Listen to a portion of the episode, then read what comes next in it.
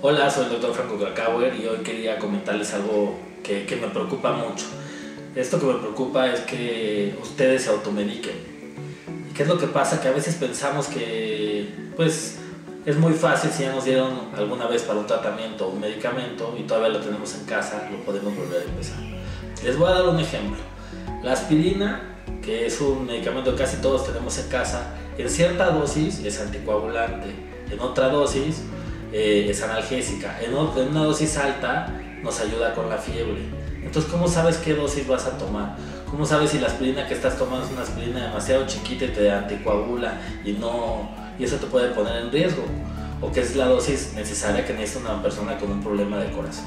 Igualmente con los antibióticos, muchas veces nos duele la garganta, sabemos que tenemos un antibiótico que ahí no nos ayudó la vez pasada, tomamos solo parte del tratamiento y después de esta parte del tratamiento eh, nos sentimos mejor, pero después tenemos una recaída y ahora la bacteria que teníamos en la garganta ahora es más agresiva, es resistente.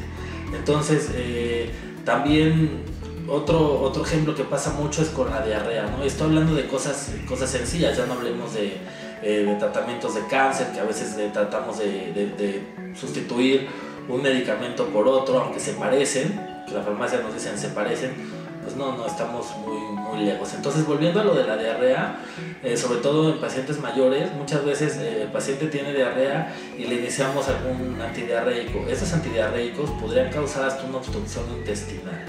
Entonces, yo lo que les pido es no se automediquen y en una época difícil como la que, la que estamos viviendo, en que el acceso al médico este, nos cuesta trabajo, que no podemos salir, de todas maneras vean la forma de asesorarse y eviten a toda costa esto porque se les puede complicar algún problema preexistente o en un momento dado nos puede eh, llevar a una complicación grave.